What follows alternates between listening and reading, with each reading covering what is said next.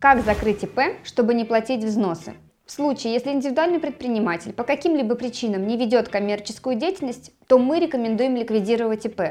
Ведь даже с нулевой деятельностью ИП по закону обязан платить фиксированные взносы в фонды. На 2020 год минимальный размер таких взносов для ИП составляет 40 874 рубля – Главное успеть оплатить их до 31 декабря текущего года, ведь ПФР может наложить штраф на сумму неуплаченных страховых взносов в размере 20% и начислить пени на сумму недоимки.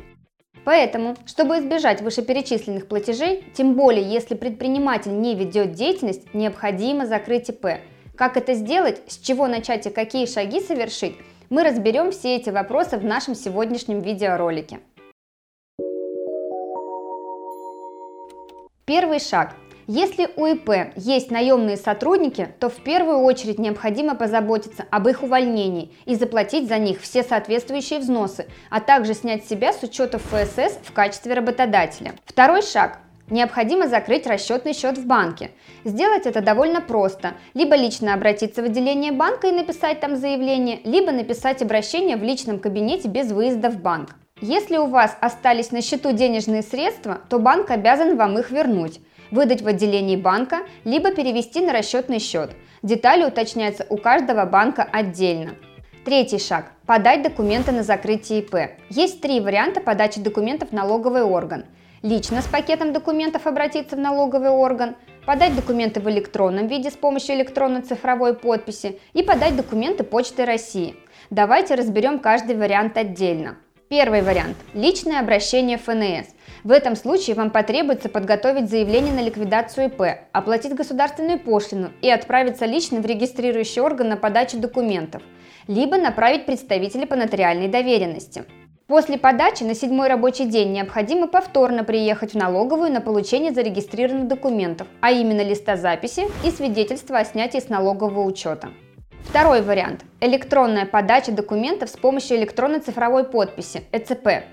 На сегодняшний день существует множество электронных сервисов по подаче документов в регистрирующий орган.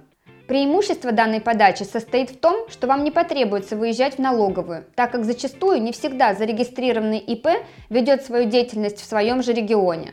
Плюс ко всему не нужно заверять документы нотариально, так как ваше присутствие у нотариуса заменит ЭЦП. Кроме того, при электронной подаче документов заявитель освобождается от уплаты государственной пошлины. Третий вариант – подать документы Почты России. В данном случае необходимо будет заверить заявление на ликвидацию ИП у нотариуса, оплатить госпошлину и отправить документы с объявленной ценностью и описью вложения. На практике письмо может идти две недели, может быть месяц, а может и вовсе потеряться, поэтому мы всегда рекомендуем подавать документы либо лично, либо в электронном виде.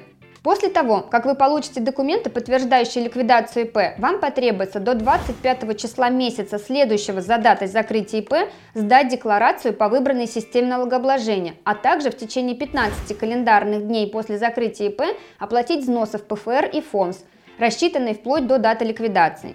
Процесс закрытия ИП достаточно непростой, требует изучения многих как налоговых, так и юридических вопросов. Поэтому, чтобы все верно сделать, не попасть на штрафы и пени, мы рекомендуем обращаться в юридическую компанию Юрвиста.